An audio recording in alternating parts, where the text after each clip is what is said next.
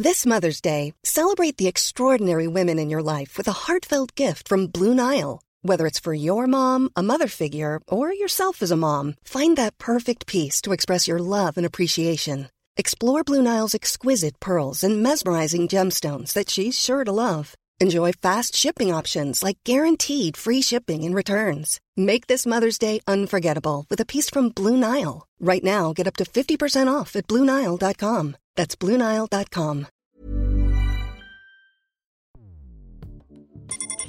Escuchas. Escuchas un podcast de Dixo.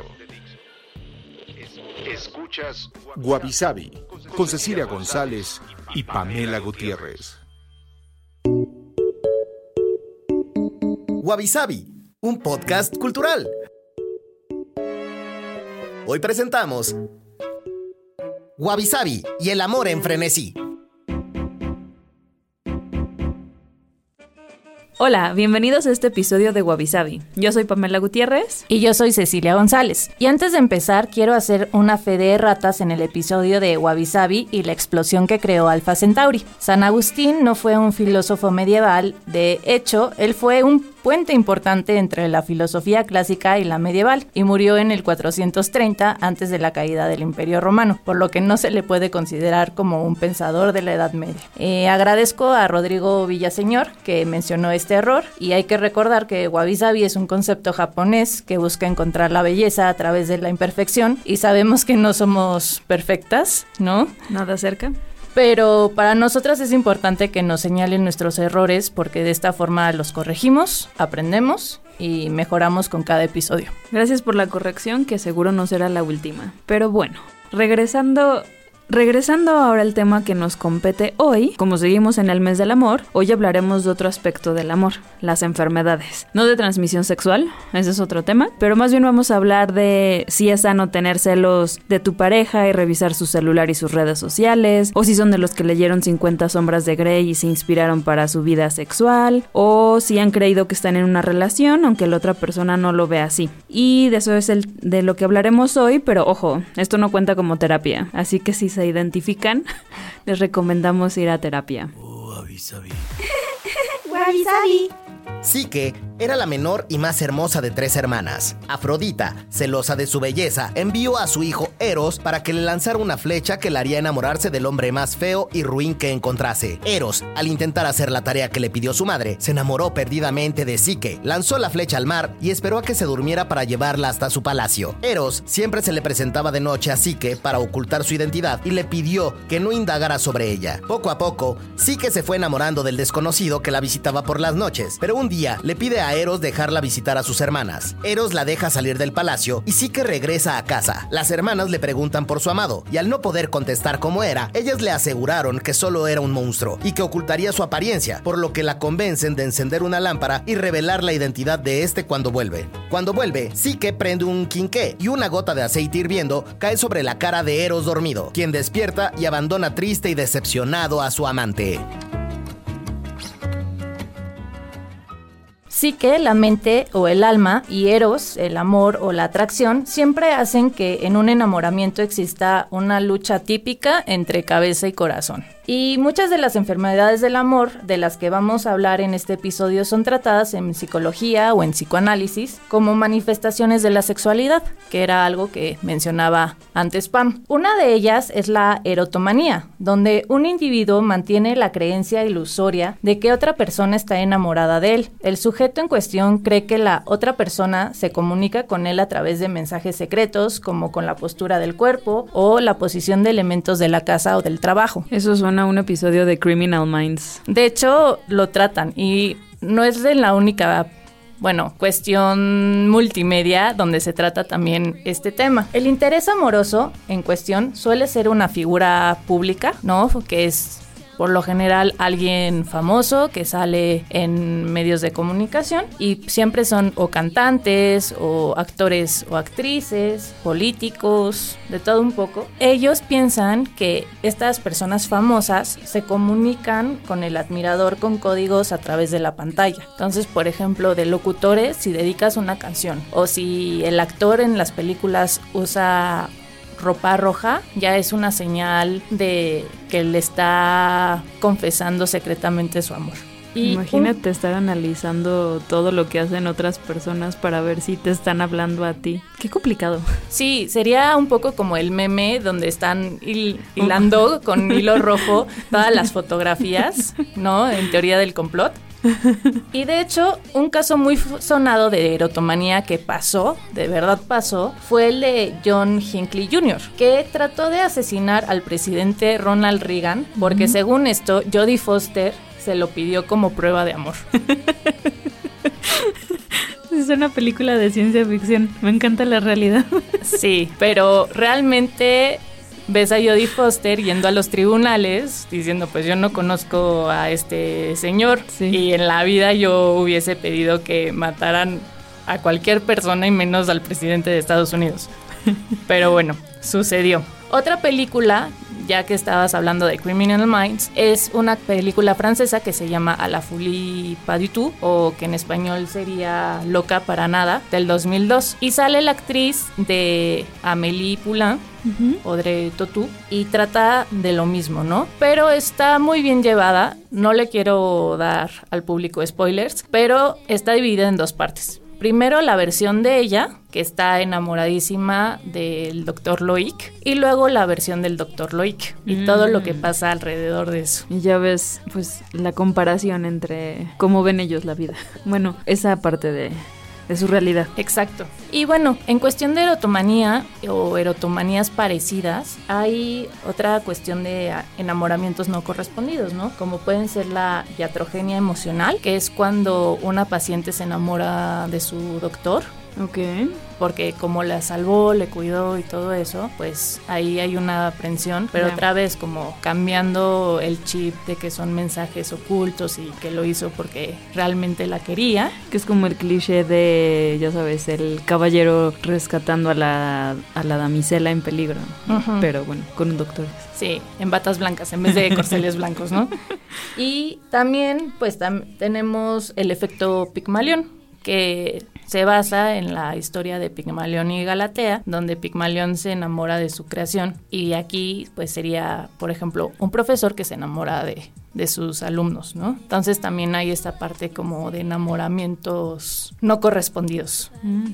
Y que tiene algo que ver un poco con, bueno, My Fair Lady, que es Pygmalion de Bernard Shaw y que también no se enamora completamente el profesor, pero bueno, no se los spoilemos, pero sí tienes un poco en ese sentido, ¿no? De el profesor y su creación de una mujer que pasó de homeless a... Sí, de vender violetas. Exacto. A, toda una, una Exacto. Y otro de los temas alrededor de las enfermedades del amor es el sadismo y el masoquismo, a veces eh, junto eh, dicho como sadomasoquismo. Y sí les voy a leer como una pequeña definición antes de que nos metamos a hablar de este tema. El masoquismo es la desviación o perversión sexual de quien goza con verse humillado o maltratado por otra persona, mientras que el sadismo es la perversión sexual de quien provoca su propia excitación cometiendo actos de crueldad en otra persona. Entonces el masoquismo es eh, digamos que hacia ti y el sadismo hacia las otras personas. Esa es como la gran diferencia. Y aquí igual hay muchísimas obras, sobre todo si se van a ciertos contenidos 3X, eh, pero uno que se hizo muy famoso fue 50 sombras de Grey, que es una novela erótica de 2011, la autora es E.L. James y realmente pues es un poco la típica historia de romántica de una chavita, por decirlo de algún modo, común, normal, sin como grandes cualidades o bueno, que destaque mucho, que termina enamorándose y enamorando a un hombre de una mejor posición o con mejores cualidades, ¿no? Como lo quieran ver. Pero con un defecto. no sé si defecto, pero es un twist al menos. sí. con una desviación, que es este justamente que le gusta el, bueno, en este caso en particular BDSM, que es tiene que ver con como bondage y bueno, ya es un poco más complicado que solo más sadomasoquismo. Lo interesante es que el público de esta novela eran señoras de 40 años para arriba, o sea, lo leyeron muchas personas. Se vendió tanto que obviamente pasó por todos los niveles y todas las edades, pero las que más lo leían eran estas señoras. De hecho, fue traducida a 52 idiomas y hasta, bueno, hubo una película. Para los que no lo han leído, la historia es de esta chica Anastasia Steele, que es una estudiante de universidad, como que quiere ser reportera y conoce por una entrevista a Christian Grey, que es un empresario millonario guapísimo, pero bueno, que tiene estos gustos muy particulares. Algo curioso, que no sé si sabías, es que empezó como un fanfic de Twilight en internet. Entonces lo podías leer gratis y Christian Grey es Edward Cullen, el vampiro principal de Twilight, y Anastasia Steele era Bella. Pero cuando decidieron, era tan popular que de una editorial decidió publicarlo y entonces por derechos de autor tuvo que cambiar los nombres. Y entonces hubo como estos pequeños ajustes. Y de pasar a chupar sangre empezó a hacer cosquillas en los pies, ¿no? por decirlo menos. Exacto, entre otras cosas bien raras. yo lo leí. Eh, eh, voy a decir que por cuestiones como académicas y de curiosidad, y sí es algo diferente. Sui generis. Exacto. Y bueno, la película sale en Dakota Johnson y Jamie Dornan. Algo también interesante es que tiene muy malas críticas, tanto la película como el libro, pero fueron un gran éxito eh, de taquilla y también en términos de venta de libros. Lo pueden checar si les interesa. Creo que está en Netflix, ¿no? Las, las películas. Creo que sí. Yo me acuerdo cuando estaba estudiando la maestría en filosofía, estábamos viendo a Kant. Entonces, ya sabes, todos súper ñoños con los libros de Kant. Y a una señora que pues ya estaba casada, era mamá, se le caen los libros y en eso sale 50 sombras de Grey y todo el mundo así como de... Mm". ya, ya estamos viendo lo que haces tú. Por eso le daba calor en clase.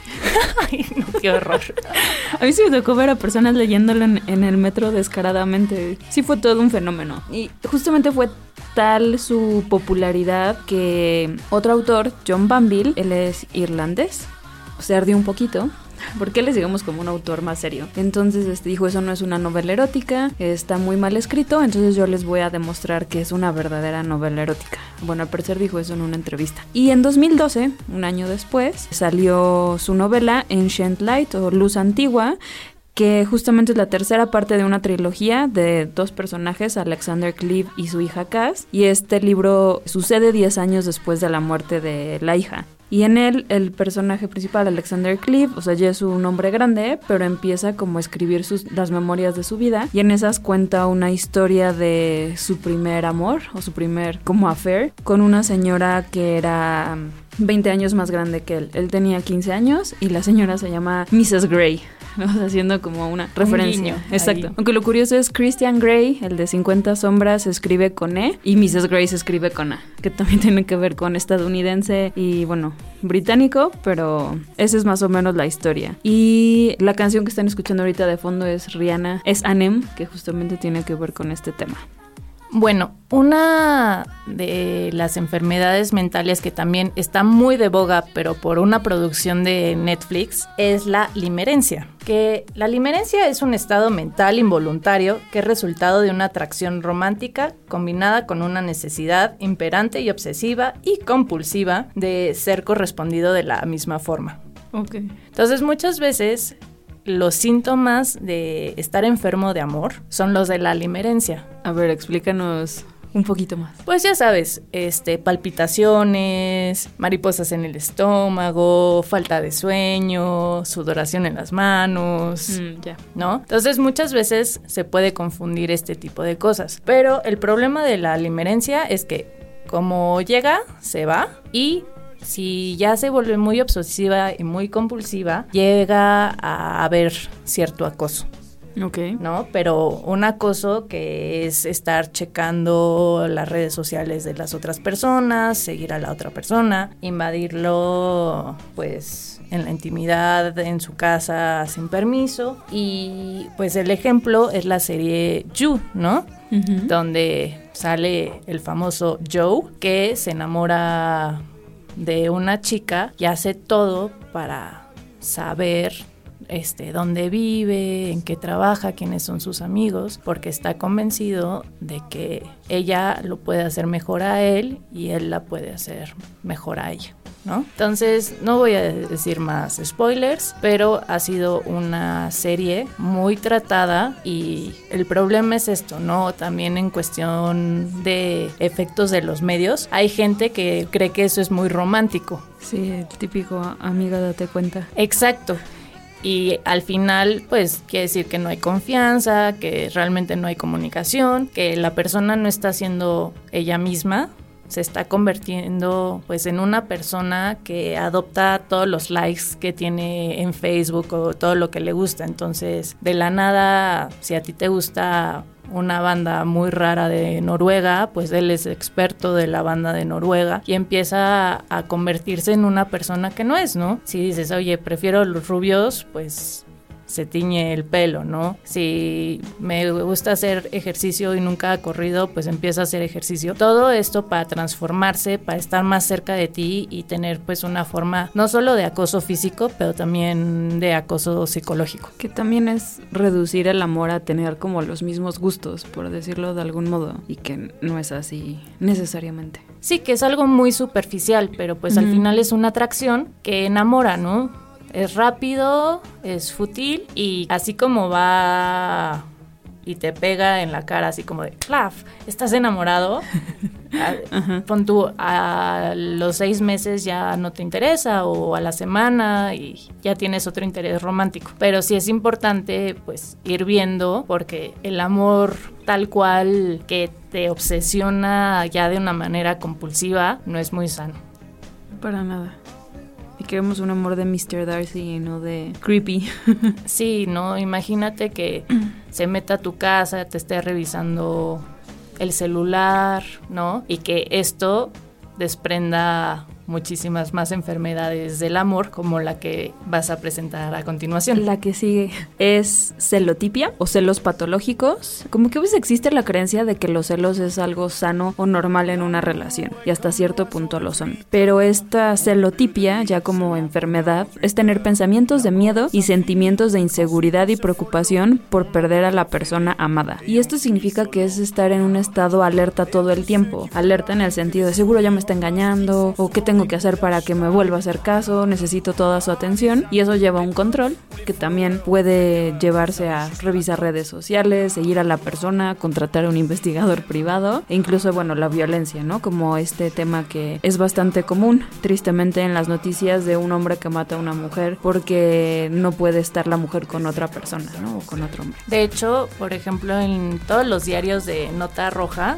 tipo el alarma, el metro, el gráfico, la mayoría de los casos son por cuestiones de celos cuando hay cuestiones de pareja, ¿no? Que cachan a uno con otra o a uno con otro, entonces siempre son crímenes pasionales y muchas veces pues por eso las víctimas salen desnudos. Sí que en el índice de maldad eh, es un programa que sale en Discovery Channel de un em, psiquiatra. la escala más baja de maldad es el crimen pasional y justamente es de los más comunes. Y bueno, también las mujeres los cometen, no es nada más de los hombres, solo que los de los hombres tienden a ser más violentos de sangre y los de las mujeres son más de veneno y cosas un poco más sutiles. De hecho, la celotipia en el manual de eh, desórdenes mentales está entre los diferentes tipos de esquizofrenia eh, debajo del que antes le decían desorden paranoico y ahora le llaman delirio. Y bueno, los celos son un tipo de, enfermedad mental. Y también se le conoce como el síndrome de Otelo, que para los que no han leído o visto la película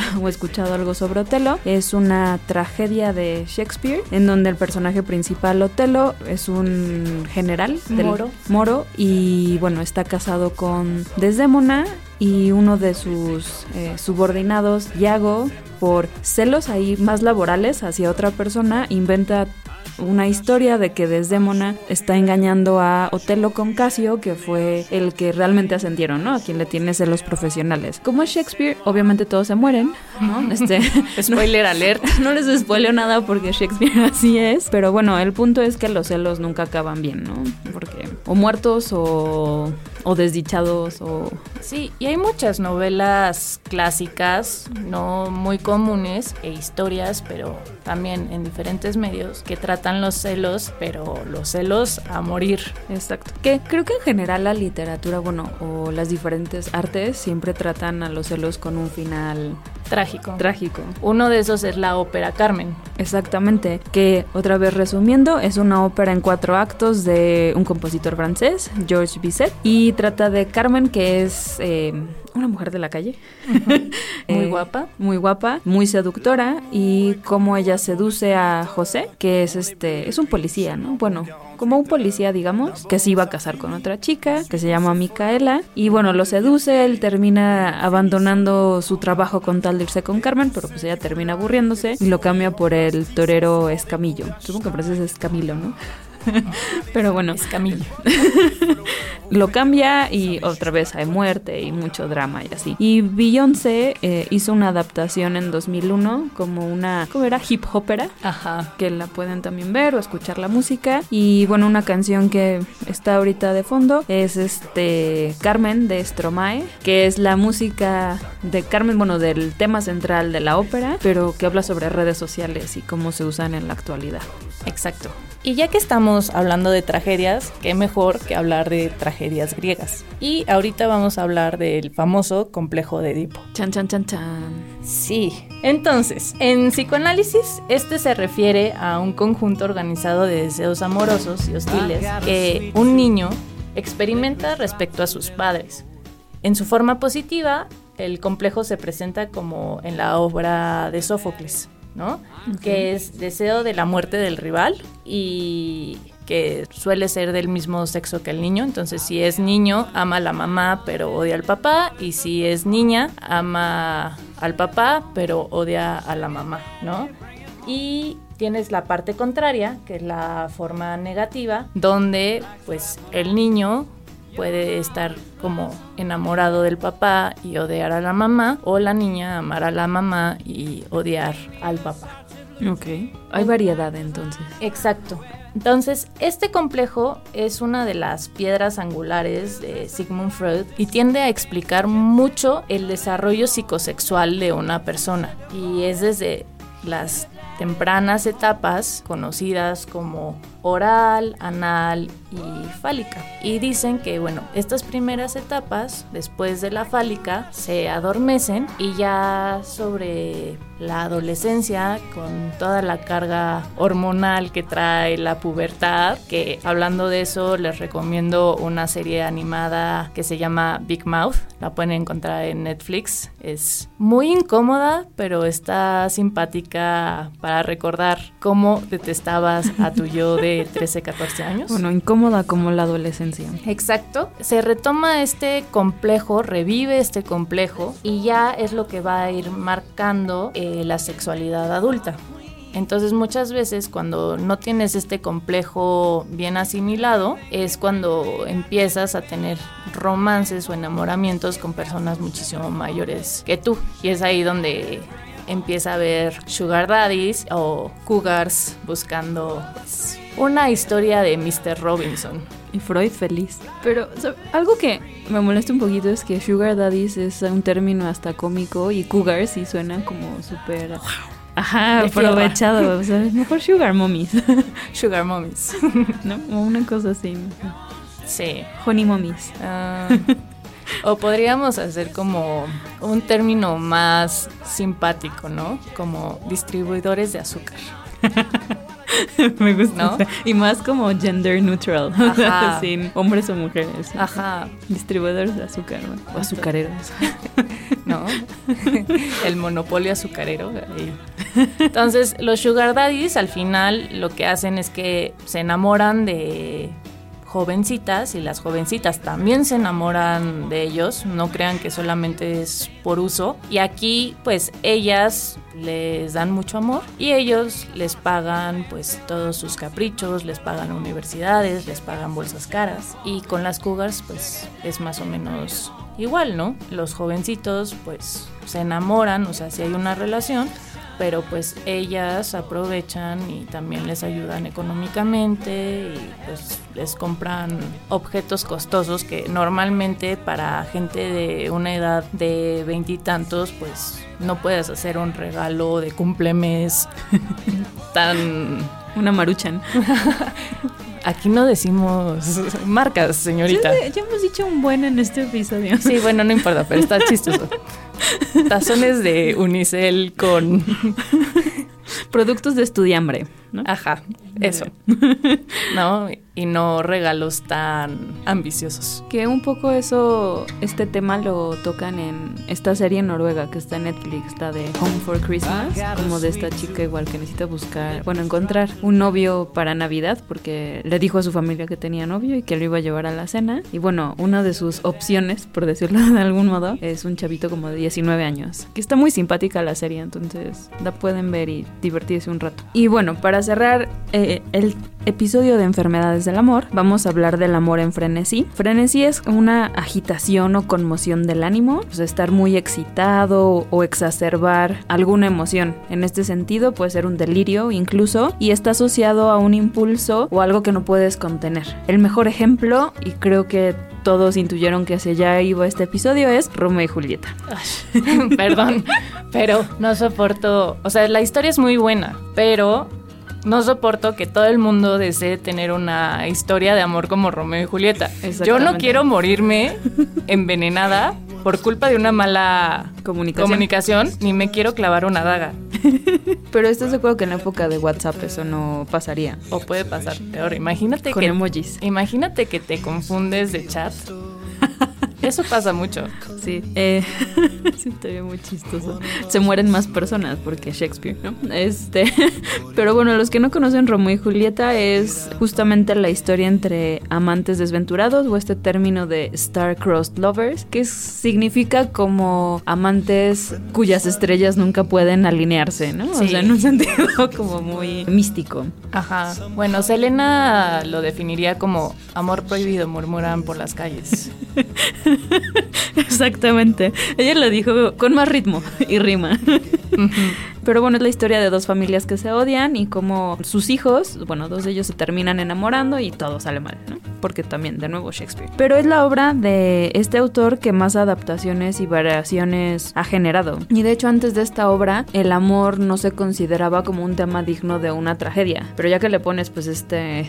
Twist este dramático. twist de la muerte, pues ya es de hecho ahora uno de los temas más usados como al hacer tragedia. ¿no? Y incluso es tan famosa que cuando alguien dice un Romeo, sabes que está hablando de un amante masculino. No he escuchado que digan una Julieta para una amante femenina, pero el término de Romeo ya es como un sustantivo o un adjetivo. Pero incluso. pasa mucho. Si te das cuenta, también pasa con Casanova. Exacto. Bueno, con mujeres sí, Matajari. Estoy pensando Malinche, pero es otra cosa. Pero sí, bueno, hay cuando hay dos. historias de amor muy drásticas, sí. sí se puede, bueno, sí hay una connotación como ya de adaptar el nombre como Ajá. un sustantivo. Exactamente. Y bueno, otra obra inspirada y probablemente una de las más importantes es Nicholas Nickleby de Charles Dickens. Es un poco la misma historia, nada más que con un poco del drama de Dickens, un poco más de crítica social y cosas de ricos y pobres, que en la tragedia de Shakespeare no se ven tanto. Una adaptación también muy famosa en película es Romeo más Julieta, la, eh, de 1996. Que fue filmada aquí en México. Ah, es cierto. De Baz Luhrmann con Leonardo DiCaprio y Claire Danes. Y también esta versión. Pues es como una novelización de la historia que está inspirada pues en lo real y en Romeo y Julieta, que es Shakespeare in Love o Shakespeare enamorado de 1998, donde Gwyneth Paltrow ganó el Oscar a Mejor Actriz. No, y en París, bueno, en una compañía de teatro francesa también hicieron el musical, que se llama Romeo y Claro. Julieta. Ujú. Que de hecho ya no está. Es curioso, ¿no? Pero ya no está en Europa y demás. Donde tienen giras es en Asia. es muy curioso eso. Y la cantan plenamente en francés, pero bueno, es un hit en Asia. Digo, viendo los dramas asiáticos como que hace sentido. Y otra novela que trata el amor en frenesí. No es necesariamente tan Romeo y Julieta, pero sí toma como algunos rasgos de escumbres borrascosas de Emily Bronte. Es de 1847 y esta es una historia... No hay muerte, Bueno, un poco. No es parte de, como el tema del amor, digamos, o de la relación romántica, pero sí está bien twisted también esta historia. Es Heathcliff, que es este un chavito adoptado. Bueno, ya saben que en esa época hacían cosas bien raras como si tus parientes son pobres te mandan a una casa de dinero, que pueden ser tus parientes o no ser tus parientes. Y bueno, a Heathcliff le pasa una cosa así y se termina enamorando de la hija de esa familia, que es Catherine Earnshaw, y ahí tienen una relación de amor-odio por el resto de sus vidas bien extraña, donde además hay fantasmas que persiguen a, a los personajes y cosas bien extrañas. Pero bueno, pueden, hay películas y también lo pueden leer. Y bueno, eso va a ser todo por hoy, pero tenemos que hacer la moraleja del episodio con nuestros famosos haikus freestyle. Ok, Entonces, ¿quieres empezar tú? ok, ahora empiezo yo, contando sílabas, ¿va? Que Eh. son 5, 7 y 5. Exacto. Él dice celos, amiga, date cuenta, mándalo a la... Punto, punto, punto. Exacto. Muy bien. Ahora el mío. Te vi y pensé, ay, mi bilirrubina. Adiós, cordura. Es una enfermedad del amor. Pero bueno, Es una canción, ¿no? sí, por supuesto. Y bueno, ahora también queremos leer el haiku de uno de nuestros escuchas que nos arrobó en Twitter. Ella es arroba Mariana A. Ro, como de Quintana Roo. Y bueno, eh, este es sobre el primer episodio que hablamos del Big Bang y el haiku va. En el inicio, caótico todo fue, ovni llévame. Está muy bueno. Está muy bueno. Y más ahorita con todo lo que está pasando en el mundo. ¿Por qué no? Pero bueno, antes de despedirnos, yo quiero agradecer a Marisa Pizarro que nos dio un montón de bibliografía para poder armar este episodio. Y nada más recuerden seguirnos en todas nuestras redes sociales, arroba guaguaguabisabi. Y ya saben, estamos en Instagram, en Facebook, en Twitter y siempre estamos pendientes para contestarles o retuitear lo que ustedes nos dicen y por favor denos sus comentarios, sus sugerencias, Sus correcciones. sus correcciones para que podamos seguir mejorando este espacio. Yo soy Cecilia González Y yo soy Pamela Gutiérrez. y nos escuchamos la próxima semana. Chus.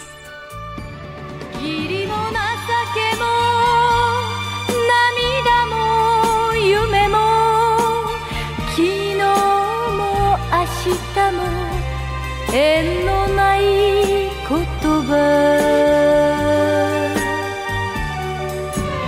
恨みの川に身を委ね女は後に捨てましい「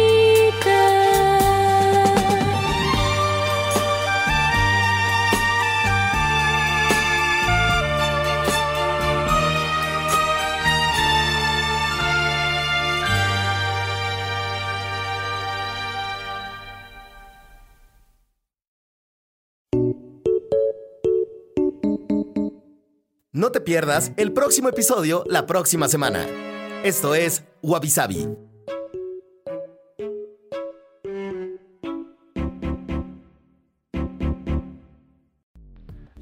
Dixo presentó Dixo presentó con Cecilia González y Pamela Gutiérrez.